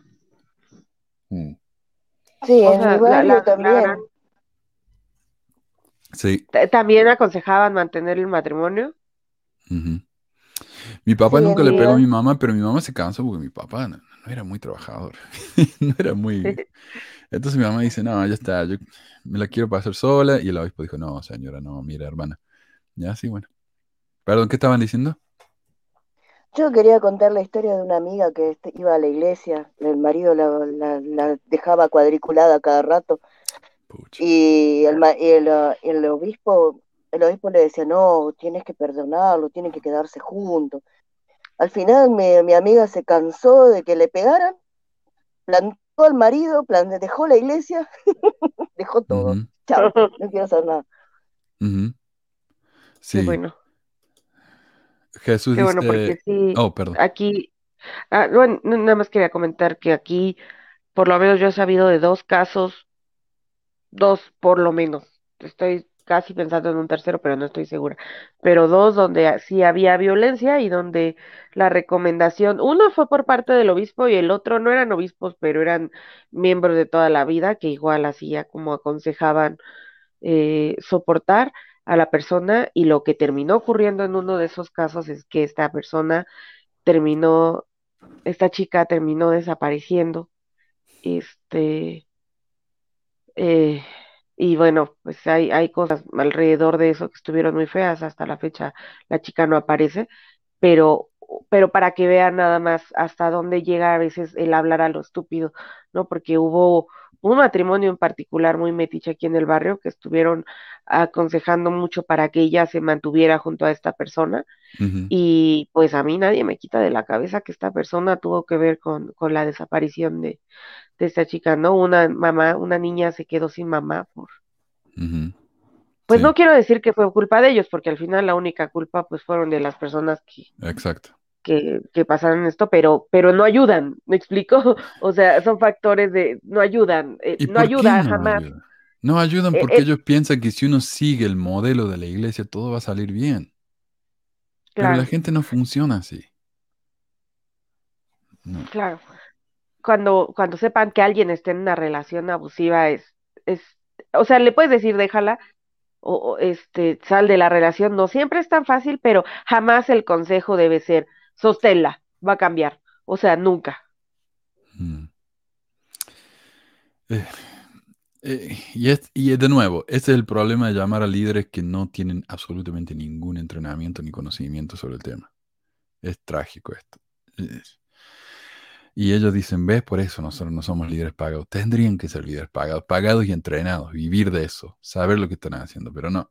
Al tener líderes, viste, que son gente que está ocupada 40 horas a la semana y después cuando tiene un ratito libre van y trabajan gratis para la iglesia, no están listos, es lo que pasa. Esto es lo que pasa.